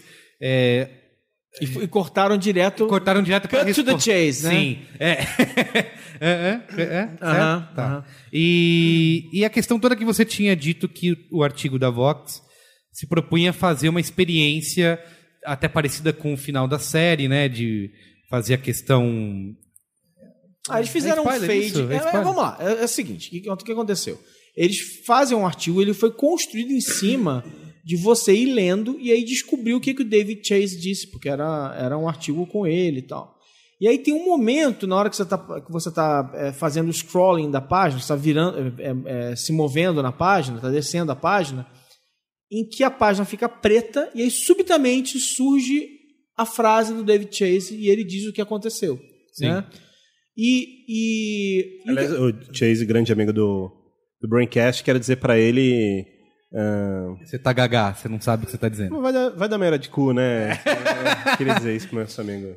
E aí o, o- dizer, o- a- e aí o, o pessoal do Verge vem e fala assim, que absurdo vocês terem falado isso, isso, isso, isso, porque aquela matéria não era só uma matéria qualquer, era uma experiência, porque tinha toda uma revelação no meio da matéria e vocês revelaram o, que tinha de interessante ali, porque blá, blá. e aí por quê? Porque basicamente todo mundo pegou e falou assim, David Chase disse blá Sim. né? Foi todo, foi todo mundo direto ao ponto. Mal citou lá Mal a, citou. A, a, a eu vi a na, fonte. Acho que o primeiro lugar que eu vi foi na Folha, antes e um monte na Vox. de, de eles novo, né? se- Ele não tinha um Mídias, link. Nós, nós os, os profissionais, né, que reclamamos quando o nego não cita fonte, fomos lá, na boa, dane-se. Azar da Vox. Aliás, aliás, o que mais acontece é eu encontrar jornalista que não sabe o que é a Vox. Sim. Até, sabe, tipo, uma, das propostas mais discutidas e tal, não sei o quê, nem sabe o que é, a despeito de dar certo ou de não dar certo. Então, assim, é, é, vai, pega, é inglês, chupa e né? fala. Outra língua. Não, mas os, não, mas os caras. É os outro caras, planeta. Os caras leram pra contar a Como é- história. Como é que né? chega na internet em inglês? Não, os caras leram pra contar a história. Alguém teve que ler. Tudo bem que Google Translate, né? É. E, e, é, e aí, a- a- a- o que a gente estava conversando, que eu acho que, que era o, o âmago dessa, dessa discussão nova, é o seguinte: na medida, e, isso aconteceu um pouco, né? Quando você põe o New Journalism, que é velho, né? Porque já tem dé- décadas. Mas quando você coloca o New Journalism, que, que, que usa técnicas de literatura para contar histórias e tal, não sei o quê, você também começa a ter esse, esse problema, né? Porque você começa a ter suspense, você começa a ter um monte de técnicas narrativas que mudam a, a, a ideia da pirâmide invertida, em que eu digo logo no lead o que está acontecendo, o que, que foi, blá blá blá. Né? Sim. Eu passo a tentar construir uma narrativa, ter suspense, as coisas vão acontecer de acordo com uma lógica que, que prenda o leitor e faça o leitor se interessar e tal, tal, tal, tal. Então a gente está, à medida que a gente está trazendo novas narrativas mais complexas, mais interativas, eh, a gente está tentando mexer na narrativa e, e retomar essa, esse, esse jeito mais é, é, imersivo de contar as histórias, a gente cai nessa discussão do. A, a- gente cai na discussão do spoiler junto com todo mundo. Porque, afinal de contas, se a gente incorpora técnicas narrativas da ficção, digamos assim, Sim. a gente cai no mesmo problema. A gente não quer que você conte o final da história. Se você conta, você estraga a surpresa. E aí a gente está todo mundo, estamos todos no mesmo barco. É porque as pessoas tratam também o jornalismo só como, sei lá, um, um insumo para elas fazerem as discussões que interessam a elas, entendeu? Então, você tem uma apuração difícil que demorou meses da Folha para descobrir sei lá o que mais, o cara só pega um dado ou um, um, um infográfico, cola no Facebook, fala assim, acho absurdo a Dilma, blá blá. E ele tá interessado naquela discussão, tipo, Sim. não é a matéria. Então, assim, o BuzzFeed é importante, ele está redefinido, mas o BuzzFeed não existe sem as coisas mais velhas de jornalismo que estão ainda estão, sei lá, toda a discussão do da sei lá da, do aeroporto na fazenda do Aécio né veio da Folha é, e aí você tem outras discussões que são, são, são a, a, a mídia tradicional velha que, que levanta essas bolas, né? Com investigação própria, fazendo infográficos, fazendo outras coisas. E as pessoas. Só que as pessoas não estão interessadas em quem começou, né? Elas estão interessadas em discutir ali com, com o mundo delas. Então. É, aí a gente volta à discussão infinita de como que a gente vai é, financiar isso, né? Que é importante, porque esse diálogo é importante. As pessoas poderem discutir esses assuntos com o círculo próximo é lindo, mas para elas terem essa. Tudo bem que a informação direta está chegando cada vez mais, mas, por exemplo, na política, a informação direta é só propaganda. né? Sim. Literalmente propaganda. É, e, e é engraçado essa coisa que, que você falou sobre a, a discussão, porque eu fico pensando aqui, eu que o Merigo falou, acabei de voltar pro Facebook depois de um período sabático. E aí, de repente, eu, eu fui inserido dentro do grupo do. do, do Não, pera, mudou de nome e tudo 16 mais. vezes A ontem. conversinha. Isso, que é o. conversinha. agora- Calados pelo Yasuda. Isso, silenciados pelo Yasuda, o nome do grupo. E é engraçado porque é isso. exa- O que eu vejo que rola muito é isso. É uma notícia que entra dentro do grupo e de repente vira um debate e outras pessoas vão trazendo notícias de outros eh, lugares. E eu percebo que no final das contas o que me interessa é, é o que está acontecendo ali dentro, né? Então eu vejo uma notícia e falo, putz, qual que é a opinião do Cris? Puf. Sim. Ah, Qual que é a opinião do Maron? Puf. Então, eh, e aí e a, e a discussão passa a ser absolutamente pessoal e é o que me interessa. Foda-se o resto. Alexandre É, e- Garcia. E, e- e fora que, e fora que assim, é um, é um pedaço da discussão já enviesado por quem trouxe o recorte, Uhum, né? sim, sim. Então, sei lá, por exemplo, semana passada teve aquele polêmico post aqui no Brainstorm sobre que a gente, que os, os publicitários estão trabalhando pouco. Ah, é verdade. Ah, é verdade. E aí. Pedro Guerra. E aí. Quer dizer, eu já tô fazendo recorte, né? É. é publicitário não tá valendo nada, tá indo embora cedo, um monte de vagabundo. Então, assim, sei lá, as pessoas. Eu lembro que eu discuti com os amigos meus, é, que são essa gente aí, né? Da publicidade. Essa raça. E eu falei assim: é, então vocês vocês estão trabalhando pouco, pelo que eu entendi. Eu link e a gente, assim, nenhum deles leu e a gente ficou discutindo isso. Eu falei, cara, não, eu tô- tipo, foi uma zoeira pra você ler e a gente, e a gente discutir isso. Então, é, você tem esse problema, né? Porque as pessoas só ficam ali na, na, na pracinha e não vão. Não vão a- pracinha, muito bom. não vão atrás, né? Então, toda aquela.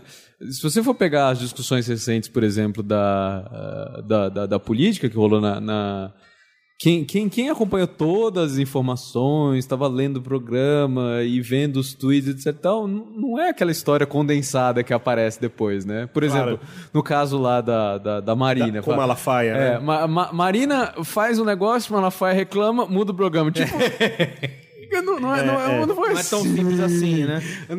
Mas, mas é, Não, mas é muito engraçado, porque, por exemplo, aí as pessoas começam a compartilhar, eu fui uma delas, que até porque estava engraçado, a história, do, a história do Marina fará o programa lá. Claro, aí vira um É, meme, né? é, que é óbvio, né, que a gente vai brincar. E, e- e- e- e- claro que tem uma leitura aí, né? Quer dizer, não, não, não, não há como, como negar, né, que você está tendo uma interpretação do que está acontecendo, mas certamente não é tão simples quanto parece, né? Tipo, Nunca é. Mas a piada é boa demais. Você é. Não tem como, não tem como. Corta pro. Malafaia, ela muda de direção. É genial. Tinha uma que eu vi hoje e mandei pra vocês, era o William Bonner, né? É, Marina, funk ou pagode? E a pá, aparece Malafaia, pá, gospel. Tinha do, é, o- o dos gays, né, também. É, Nós, o nosso programa vai defender os direitos dos gays. Aí aparece o Malafaia, gamers. Direito dos gamers. Então, é, a, a notícia acaba sendo exatamente isso, é um recorte e tal, mas também tem a piada que é brilhante. Não, mas a gente tá pela zoeira, né? Opa, Essa é a real, opa. né? Partido da zoeira. É o partido da zoeira. Tem um- PZ, um né? negócio que eu fundar queria- o PZ. É, Dado. É, não é um dado, mas tem alguns sites, a gente tá falando de homepage, que o Quartz, por exemplo, eles não têm uma homepage, né? É, se diz, parece um, um aplicativo, né? É, outros sites, acho que a própria Time botou rolagem infinita, então você fica rolando, rolando e entram outros posts em sequência. Eu queria saber o que vocês acham desse tipo de, de estratégia. Se isso... É, Eu, eu acho assim, é uma tentativa, tá? É, é, o fato é o seguinte, as pessoas não leem mais banner. Não leem já, não lê há muito tempo, né? Tudo bem. Descobriram, cai, cai a ficha. Opa, não ninguém lê banner. As pessoas não Com exceção do banner. B9. No B9, todo mundo que entra, entra procurando banner. Lê, e o CTR é altíssimo. Isso. É, tipo 87% que eu li no. no- Exato. Mas o- as pessoas não leem banner e aí é, é, eu acho a solução da Quartz muito interessante. Tá? A Quartz ela tem uma série de formatos é, interessantes. É, por quê? Porque a gente está num momento em que, se você abre completamente mão da ideia de, de- desse edge display, digamos Ah, assim. o Saulo né? é louco pra fazer isso no B9. Você sabe. Todo, completamente... todo dia ele vem com uma proposta Não, todo de... dia, todo dia. Não, é o sonho de todo mundo. Mas se você sai completamente disso, você pode ter problemas de, de receita imediatos, né? De cash flow, digamos assim.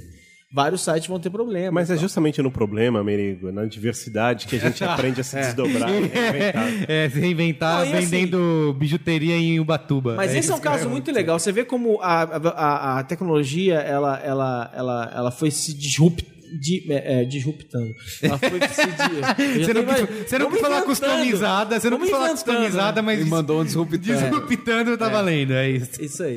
Ela, ela foi, ela foi se, né, se- é, é, é, Disruptando. é, disrup, é, disrup, disruptindo. Disru- Disruptivando. É, isso aí. Ela é disruptiva direta, direto, né? Então, é, a gente entrou num- numa era de, de sites, né? Que colocavam lá os seus bannerzinhos e iam ganhando seu dinheiro. E aí a gente... é, é, só que os, os caras criam o BuzzFeed e aí o BuzzFeed, ele não tem banner. Ele já existe assim. Então ele já começa assim, ou ele não começou assim diretamente, mas ele, ele, ele abraçou esse modelo cedo o suficiente e sem, um, e sem o legado anterior, que o modelo, o modelo esse acabou, ele foi embora. E aí ele vai ganhar dinheiro assim até a hora. é, é, Ou ele morre ou ele se acerta nesse modelo. É muito mais difícil, como sempre, né? É o dilema de inovação, o dilema da mudança, né? Não precisa ser uma inovação sempre. Mas o dilema da mudança sempre é esse. O que eu faço agora? Então o Quartz, a Quartz fez um negócio legal que é assim: criando uma estrutura que nada mais é do que copiar o que os blogs já fazem há alguns anos, que é colocar os anúncios entre, é, entre as matérias num sistema de, de, de, de, é, de rolagem é, Infinito. é, infinito. É, a segunda coisa que, a- que, a- que, a, que a Quartz faz é, é, é, é muito native ad e muito patrocínio de sessões e, e, e assuntos e tal. E, e fizeram isso muito bem feito, estão ganhando muito dinheiro. A Quartz é uma sucessão assim, de, de audiência e de, de faturamento e tal. É, então a gente tem aí realmente isso está acontecendo, eles estão fazendo isso. A segunda coisa que é o que é o que é o flow infinito também da Time é o que é para tentar ir encaixando naquele quebra-cabeça que é as notícias subindo, subindo, subindo, encaixando de forma surpreendente e para te para você para capturar a tua, a tua, a tua atenção banners que estão misturados ali no meio, só que não estão mais nos lugares clássicos, que como o, o flow é infinito, você tem alguma chance da pessoa ser a- a- Surpreendida. impactada por aquilo, né? Sim. Então, é, é também uma tentativa de, de quebrar esse modelo. Mas, claramente, é o quê? Aprisionados no modelo de ad display, você fica tentando, de novo, tirar o último suco daquele, daquele modelo. Sim. A gente precisa de modelos novos. É, mas a gente não tem. Eu fiz esse curso lá no. É, lá tava lá nos Estados Unidos, fiz um curso de jornalismo lá em julho também. E. Que é, esse é o- são os meses dos jornalistas é, estudarem. É, não, eu queria ir pro Nova York, o curso pareceu barato, né? Então, foi isso. Eu fiquei no alojamento da universidade ainda, então ficar em Nova York é o jeito mais barato de ficar em Nova York. É, muito bem. Mas, mas enfim, foi engraçado que eles estavam falando de, do- justamente do modelo BuzzFeed, do Native Ads e tal. Eu falei assim, cara, a gente faz isso no Brasil, tipo, há muito tempo. E, inclusive, a gente já meio que tá, tá caçando a próxima coisa, É, porque isso é não verdade, rolou. é verdade. Assim, eu fui editor de brand content do Gizmodo em 2008, saca? A gente sim. tinha lá, e, e, assim, esse é um modelo que eu vejo Essa que discussão tá... que tá tendo de Native Ads. A gente já virou- teve em 2009, Isso, isso, né? virou vídeo do. Como que é lá o. do, do rapaz? John Oliver. Isso, virou vídeo dele. Então, a gente tá. Aí eu, aí eu falei isso pra ele, né? Inclusive o Jeff Jarvis, que é um cara famoso lá, que escreveu aquele livro, que o Google faria e tal. Aí ele falou assim: não, mas você tem razão, mas o- os brasileiros têm muito a ensinar sobre isso, né? Porque o brasileiro ah, usava redes sociais antes da gente, usava, ele falou, como que vocês chamam? Flogal, né? O flogão, o fotolog, muito antes do Instagram. Então a gente é, é, é, é early adopter de muita coisa efetivamente antes deles. Então a gente pode. Eu falei, eu vim do futuro e vou dizer pra vocês que não vai salvar a sua mídia, não, brother. É, Eu porque assim, eu até outro dia e honestamente, o BuzzFeed tá com muito menos native ads hoje, agora, chequei, do que tava há seis meses atrás. Você pega o Quartz, tem muito menos também. Você pega o Quartz, abre agora, você não vai achar nenhum. Sim. Né? Porque é, eu, eu até outro dia tirei, fiz, fiz uma piada que quando os blogs brasileiros estavam fazendo, era post pago, né? Todos os vendidos blogueiros de aluguel, etc e tal. Aí quando o New York Times resolveu fazer, virou native, é, é publicidade natural. Natural, é. publicidade nativa. Que mudou de nome, o New York Times fez ficou bonito. Porque, e aí eu fiquei tentando entender qual é a diferença. Mas é que não são as mesmas pessoas que fazem. Eles tentam, enfim, tem, Sim. tem algumas. Não são as Ao contrário do BuzzFeed, né? Muitas vezes é a mesma equipe que faz o editorial e faz o, o- os, os- o- a publicidade nativa. Né? Mas, assim, na verdade, tudo que a gente está discutindo é, volta ao, ao- Teve até um artigo bom na Atlantic, é, que é o, o pecado original do jornalismo, que é publicidade. É acreditar que há 150 anos a gente acredita que vai pagar a conta sempre vai ser a publicidade. Sim. Então a gente faz um jornal que custa X para imprimir, absurdo em, cor e tal, e acha que a publicidade vai pagar para sempre. Sim. É, mas isso aconteceu, inclusive, com os portais que a gente citou aqui, que no início, a UOL, por exemplo, UOL, dependiam de dinheiro de assinantes. A grande parte de- da grana desses caras iam de assinante. Quando esse negócio já não era mais viável, começou a minguar, eles tiveram que partir para ganhar dinheiro com publicidade. Né? Botar mais banner, etc e tal. Senão não tinha como pagar as contas. Fora isso, o que, que resta para ser feito? Macumba. Cobrar por acesso? é X, o... eu acho que cobrar por acesso também não vai rolar. A gente Não, já, né? já tá no ponto de. A gente já foi muito longe nessa história. Sim. Né? Teve até um, um post bom no BuzzFeed falando assim: é, chamava é, é, Your trial is over. tipo, Your free trial is over. Tipo, seu, seu período de experiência da, da internet acabou. Tipo, É, Mas olha, eu. É, Desculpa. Não, eu falei assim, porque assim, não é, vai ter algumas coisas, a gente vai, a gente vai, quer dizer, os Estados Unidos já está vivendo isso, né, de cidades médias sem jornal. E você pega alguns, alguns estudiosos que falam que tem, a- as cidades americanas estão ficando mais corruptas agora, né? Porque tem, as cidades de, sei lá, de 200 mil habitantes e tal, não tem mais um jornal para fiscalizar o. Tipo, ninguém sabe o que, está rolando. Não vai ser o twitteiro que vai Sim, falar lá. sim, não, sim. não- não vai estar na página da prefeitura que ela desviou X uma licitação. Então, assim, enquanto as pessoas não entenderem que o jornalismo é um bem público e tem uma função e não elas não vão se- elas não vão pagar. E enquanto o jornal estiver fornecendo sei lá, notícia, meme, que nem o BuzzFeed, ou celebridade, essas coisas também ele não vai convencer as pessoas que ele tem que ser pago, né? Então, X, eu não faço a menor ideia. Essa é a pergunta de 2 trilhões de Se você soubesse a resposta, não estava aqui numa é segunda. Essa só, só um é- comentário rápido sobre a coisa do, da grana, de onde vem a grana. Alguém facebookou, e eu não me lembro quem foi, mas abri e achei interessante. Esse verbo é horroroso. Mas bem. Facebookou. que. Um Ah, já, já determinado- usaram disruptar aqui? o Facebook é, moleque. Gente, quem usou disruptar? né? É, um determinado jornalista, e pelo jeito super fera em, acho que beisebol ou futebol americano, alguma coisa do tipo, ele criou É a um mesma so- coisa, né, É basicamente. tudo igual. É, esportes com muitos pontos que não ligamos. Dá um, dá um sono. né? É, dá um sono tremendo. Ele, ele basicamente criou uma, uma página onde você vai lá, faz uma, uma inscrição, né, uma matrícula, e paga mensalmente ele, e não é pouco, assim. Quer dizer, quando eu falo não é pouco, não é tipo um dólar. Acho que são 10, 15 dólares por mês. Eh, e você passa a receber um e-mail marketing dele. É, a newsletter é, é- é diária, ele, ele junta as melhores, ele faz ah, uma curadoria, né, como chamam, faz lá, pega as melhores histórias, mas ele também acrescenta algumas estatísticas que ele tira lá, e ele tem, sei lá, 680 assinantes, eu acho. E eu falei, correto, é isso mesmo, 10, 15 É, dólares. por, é, eu não, acho que é menos, é tipo 5 dólares. Tá. Assim, 5 dólares vezes 600... O nome do mano vocês não lembram. É, não, eu, eu, eu- foi, foi eu que tuitei essa Foi você? história. Aí, ó, olha aí, ó, pronto.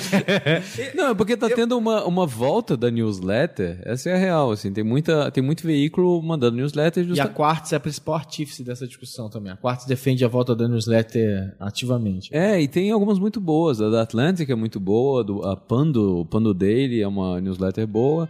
E tem, e tem veículos que estão literalmente é só uma newsletter, né? Então você consegue o information.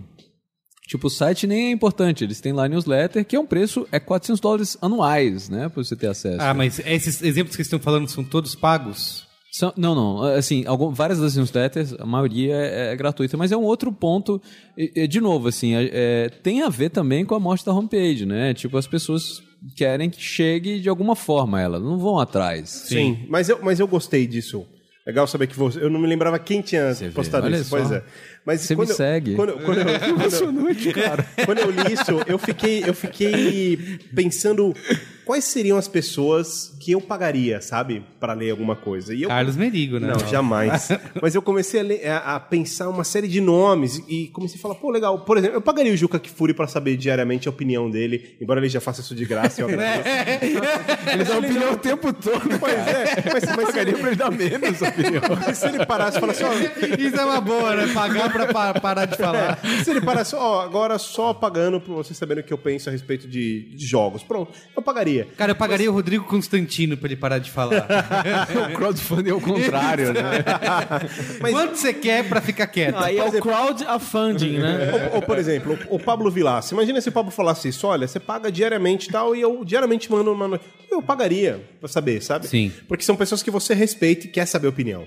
E eu achei muito interessante isso, porque o, o, o, o valor que eu acabo, pessoa física, enxergando no, no profissional enquanto indivíduo é, eu, é, é muito maior pra mim do que Enquanto pessoa, na, né? na- na instituição, Enquanto pessoa humana. jornal ou redação. É, isso tem acontecido muito, é, que é nos Estados Unidos tem pessoas saindo do jornalismo, quer dizer, de um veículo e fundando a, a própria empreitada, né? O, a Vox, por exemplo, não seria nada se não fosse o Ezra Klein, que é um cara, né? Ele, ele trouxe o nome dele. Você teve também o Nate Silver, que, que, que pegou uma bolada da ESPN Disney É. pra criar. Pois é. O Grantland, tem, tem outras pessoas. Então você tem isso. E eu acho que, por exemplo, o Constantino, ele conseguiria sair da Veja Online quando ele for inevitavelmente demitido. É sério, assim, eu acho que ele não dura mais uma- o próximo ano na, na Veja.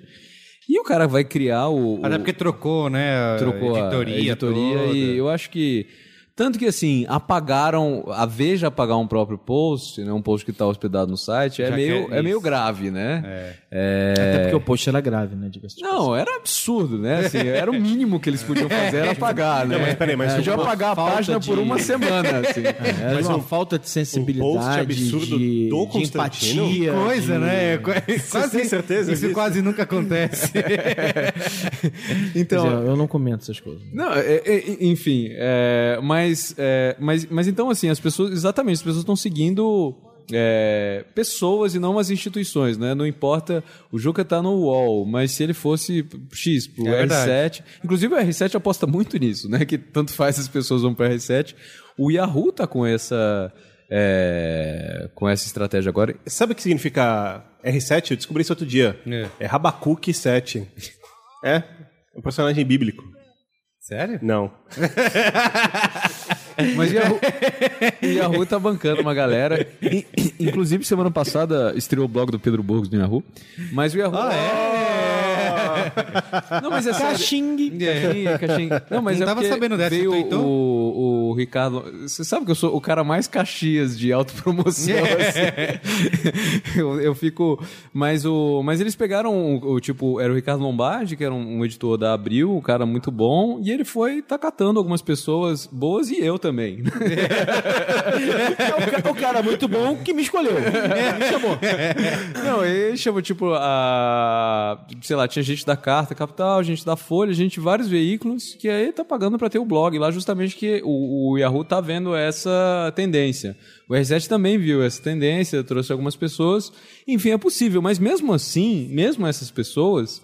Tem muita gente que tá fora dos blogs e tá tudo bem para essas pessoas, né? Estão lá no Facebook e tem muita Sim. gente que segue algumas pessoas é, e é suficiente, assim. O comentarista político, é, se você gosta do Pablo Vittar, você- ele tem posts gigantes no Facebook e, para isso pode ser suficiente para você, né? Sim. Tanto que, inclusive, o blog de cinema deles acabou semana passada, É, né? Cinema em Cena, né? Sim, sim.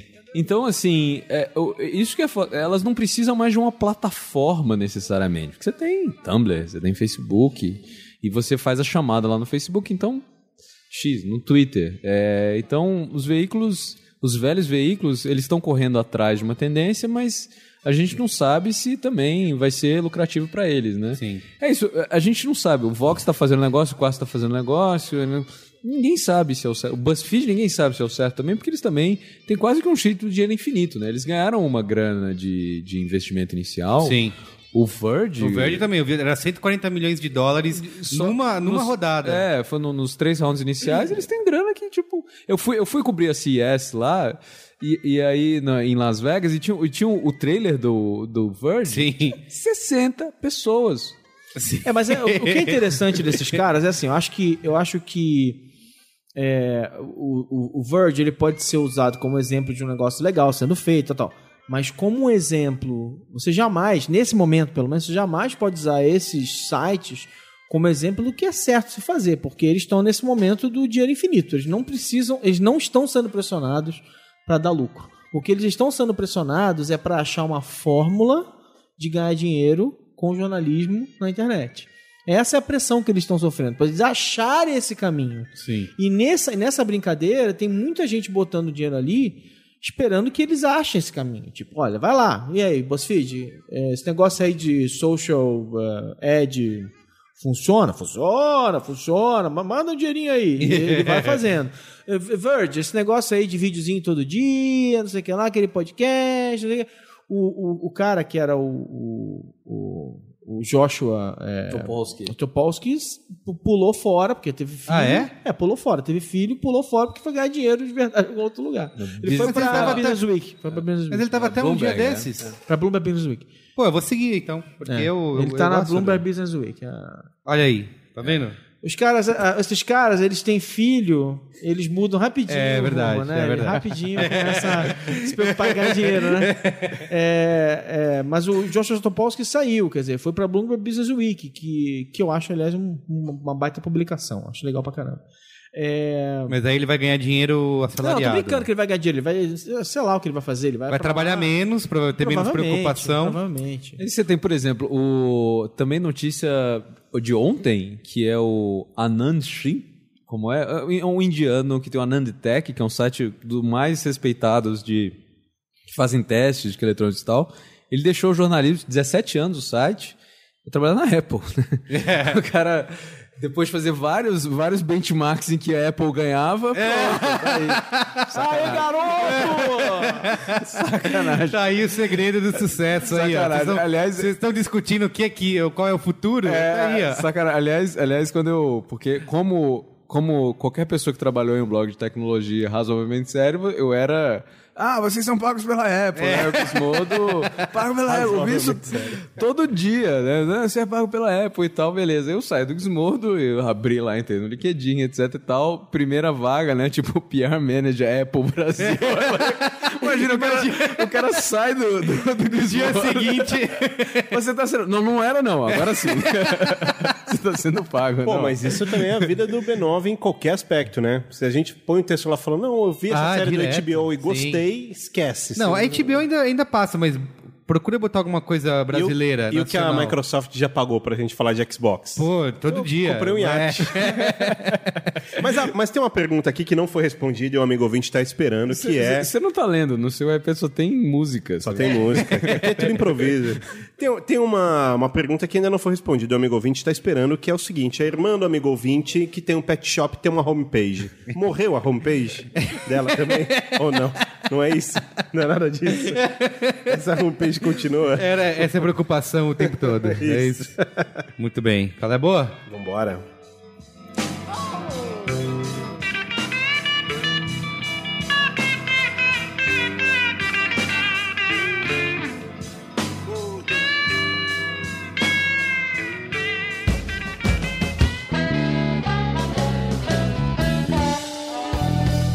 Qual é a boa?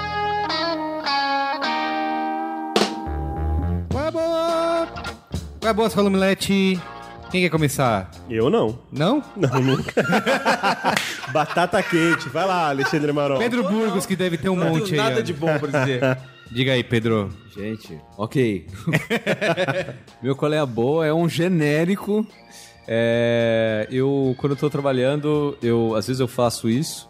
É, eu coloco no- numas, é, na- nas listas do Spotify de Focus, Deep Focus. Eu- é, é, sério, das melhores coisas que tem. É, tem umas, umas listas muito bem curadas e especialmente essa eles têm lá. Se você entrar no app, tem o que, que você quer fazer, né? Se você quer party, pop, sei lá, metal, malhar. E o Focus. Malhar, é isso que eu quero. agora. É.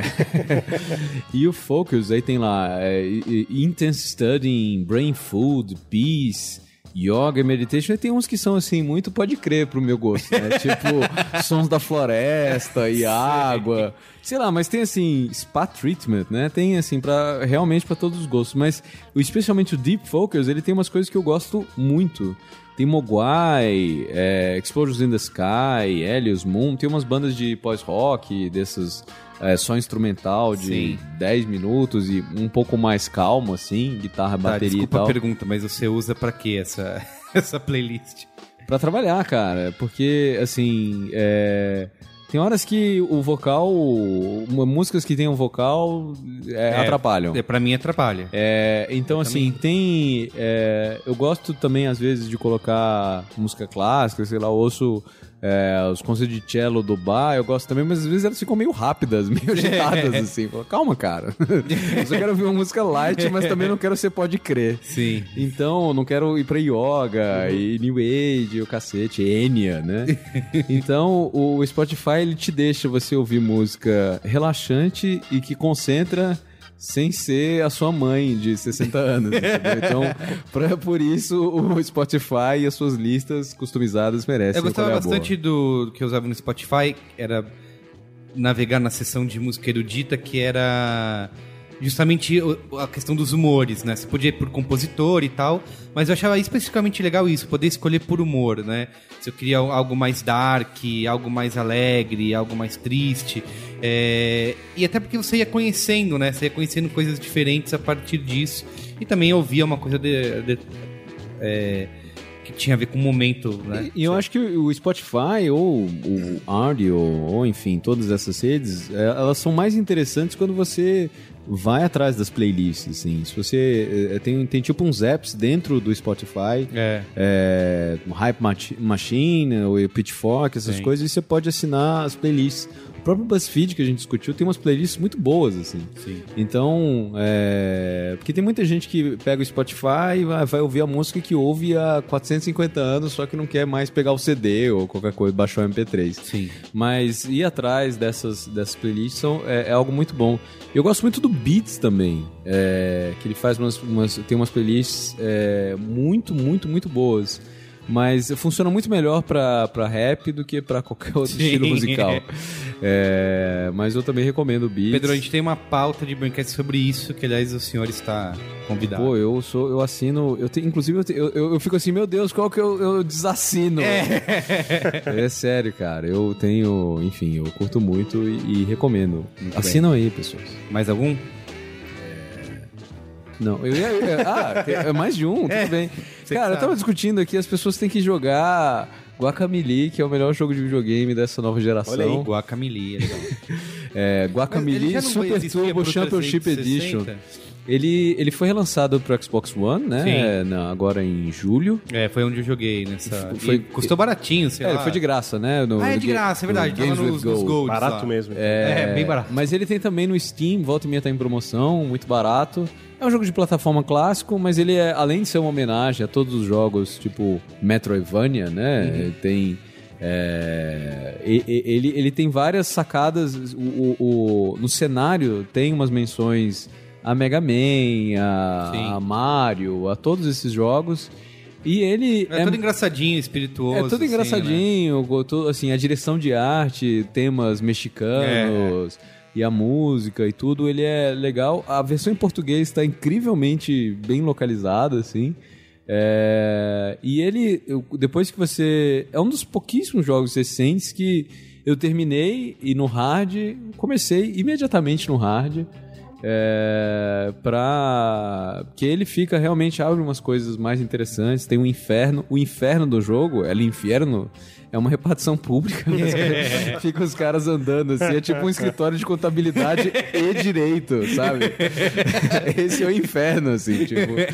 E, e aí tem uns, uns desafios extras do inferno que são, obviamente, torturantes, assim. é- mas é, é muito fera. É um joguinho que eu recomendo pra você treinar suas habilidades sem muito.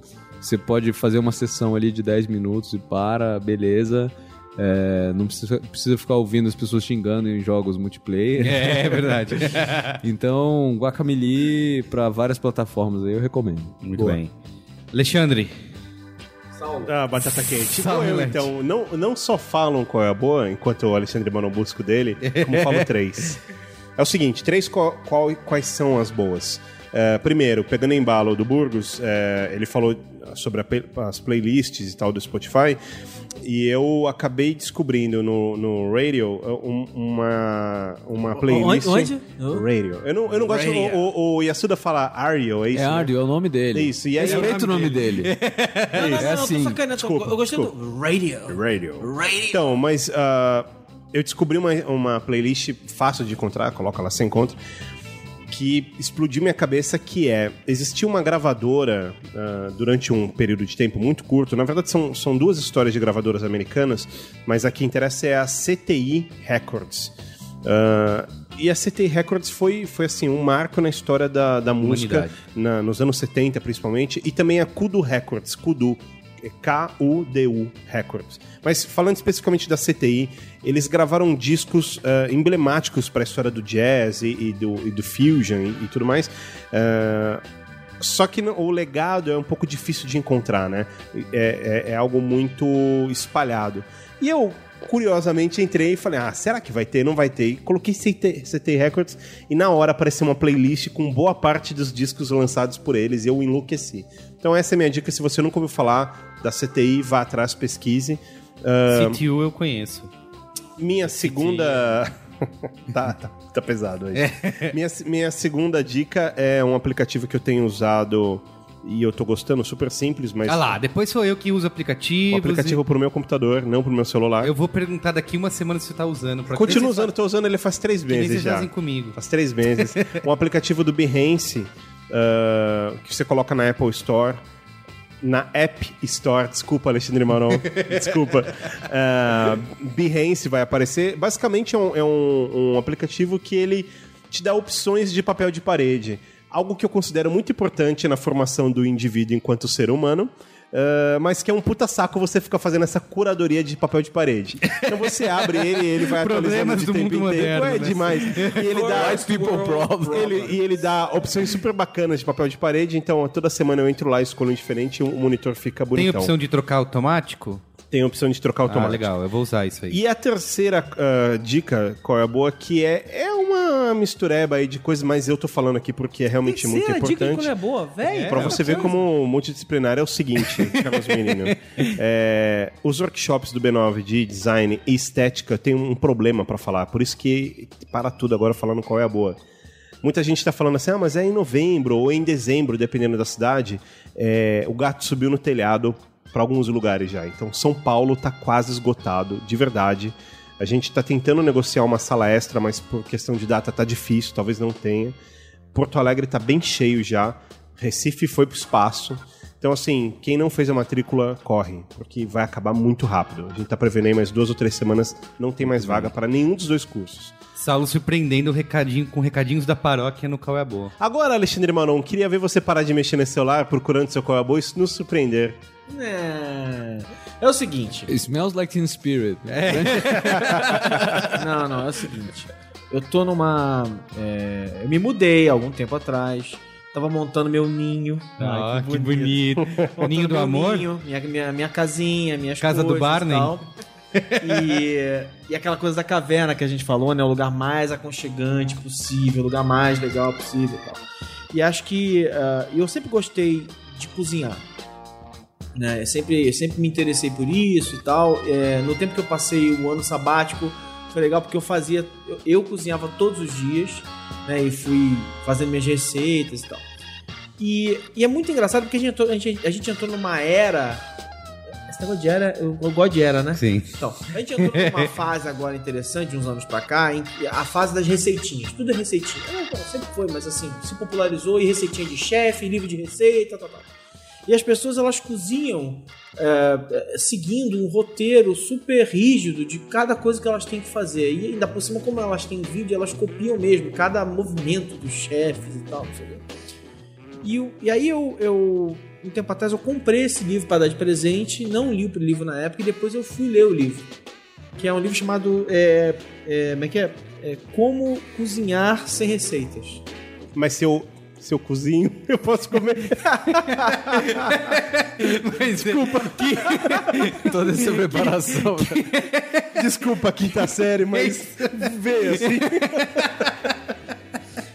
Cara, mas tem uma ótima, tem uma ótima aqui. Lá na, quando eu tava na Inglaterra, eu, eu, eu, eu comprei um livro que era assim, How to Shit at Cooking. Aí eu, eu- é, é como, como trapacear, né? Como usar. Maravilha. Como usar certos ingredientes diferentes. Aí foi muito engraçado que, que, que eu falei assim, cara, eu comprei um livro muito legal. A garota falou assim: que livro você comprou? Eu falei, How to Shit at Cooking. Ela. "Eu?" Não, é How to Shit, como trapacear, não é, não é como cagar em cima da comida. Enfim.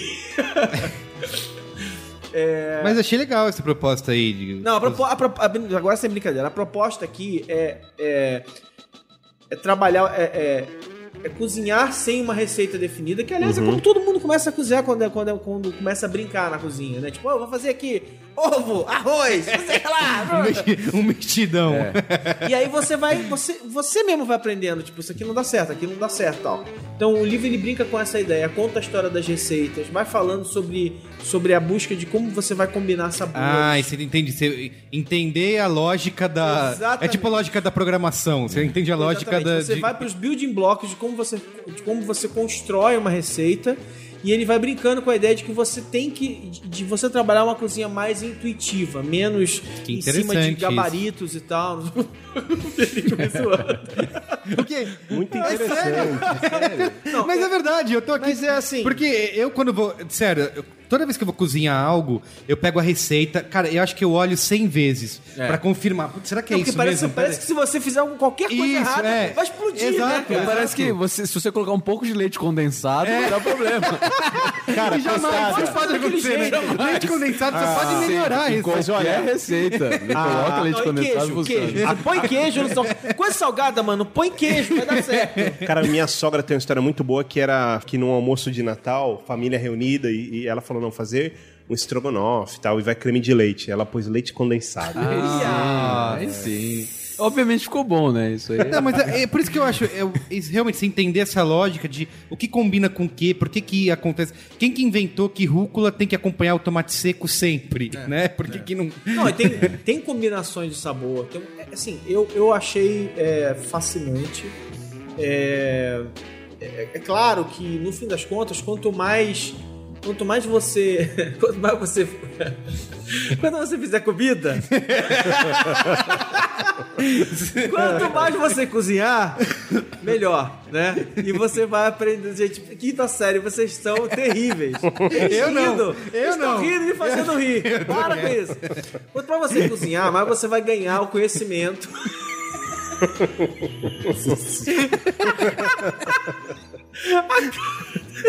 O que, que eu falei, cara? Nada? Nada.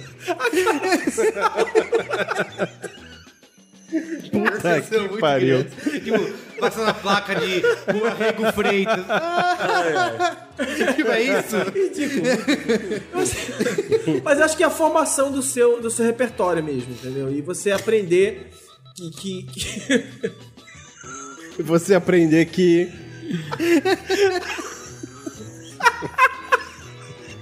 Eu acho que. é, amigo ouvinte, estamos enfrentando problemas técnicos. Voltamos dentro de alguns instantes. Ai, ai, ai.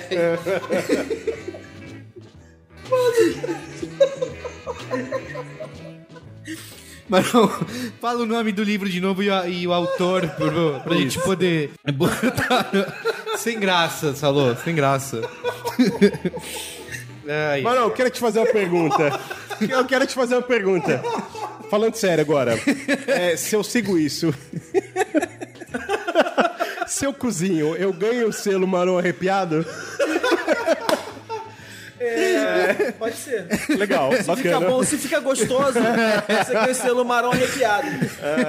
É, mas o livro é- é Vai ficar bom esse programa, hein? Vai ficar bom. Como Cozinhar Sem Receitas. Em português isso existe? Não, tem em português. Eu, eu tenho a versão em português e eu tenho por aqui no inglês, porque eu sou um idiota e comprei de novo o livro, porque eu Muito sou bem. uma besta quadrada. do Glenn Christen. E, sim, é, eu adoro livros sobre. Assim, é, eu adoro esses livros sobre comida, sobre história da comida, sobre como, se, como, como nasceu tal prato, esses, é, esses livros do Michael Pollan e tal. Assim, eu adoro essa, essa linha de, de, de ficar discutindo a história de por que, que a gente.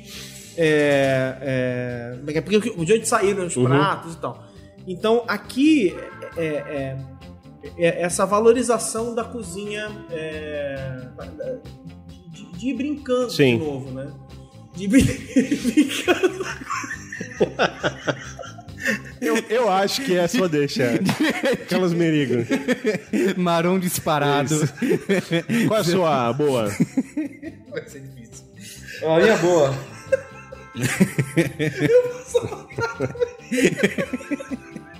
É a minha boa. Sem piadinha, não tem, não tem como fazer trocadilho. Obrigado, Saulo. Vamos, vamos, vamos tentar. Isso- quando você fala que não tem como fazer trocadilho, é um desafio, Tá você sabe. Eu né? assisti, eu tava com muita vontade de assistir, apesar de ter um certo preconceito, porque eu não sou fã do filme. é, e depois de ter visto tantas indicações ao Emmy Uhum. e também foi premiado como a melhor minissérie, é, eu assisti Fargo. Quer fazer uma pedinha? Não. É. Eu pago depois. que isso, gente. Falando sua receita de farro ao molho, né? Eu assisti do FX. Ela, é ela também é baseada no mesmo universo ficcional do filme dos irmãos Coen. Inclusive, eles são produtores da série. São 10 episódios a primeira temporada, já acabou. Vai, foi renovada por uma segunda. E é estilo True Detective, mas não tem um nome pra isso, que é antologia, né? Isso, que cada, cada temporada são personagens diferentes, histórias diferentes, mas se passando no mesmo universo. É, inclusive em épocas diferentes. Acho que a próxima temporada vai ser na década de 70, se eu não me engano. Malhação é assim, então. É. e, cara, achei muito. Tem o Martin Freeman, que tá genial. É o Frodo, não, Frodo não É. o, não é o Frodo. É o Hobbit. É o, é o É o Hobbit. Ele tá muito bom na. Ele ganhou, inclusive, o Emmy pelo Sherlock. That's racist. É. e, no- e também no, ele tá muito bom na- no Fargo. Tem o Billy Bob Thornton, né?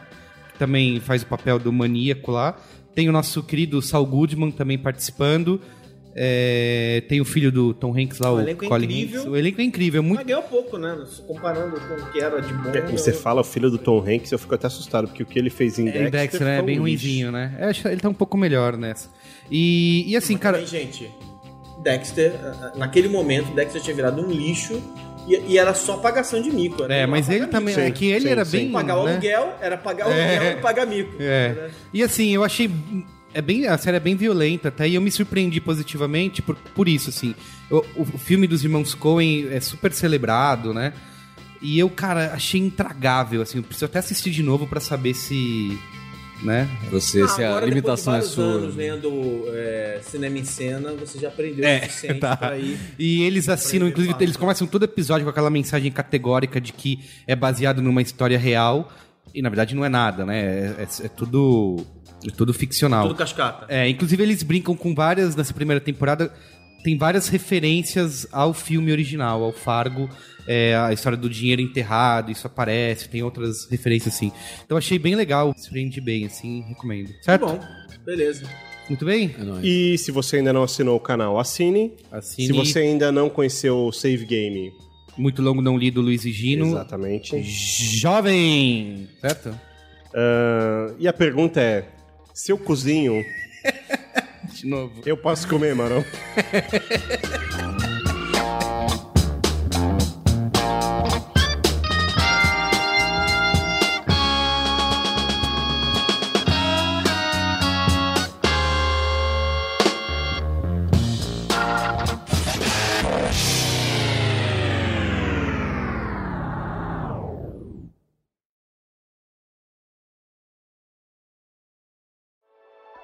Dias comuns se tornam inesquecíveis com o gin da garrafa azul. Um brinde com Bombay Sapphire. Beba com moderação.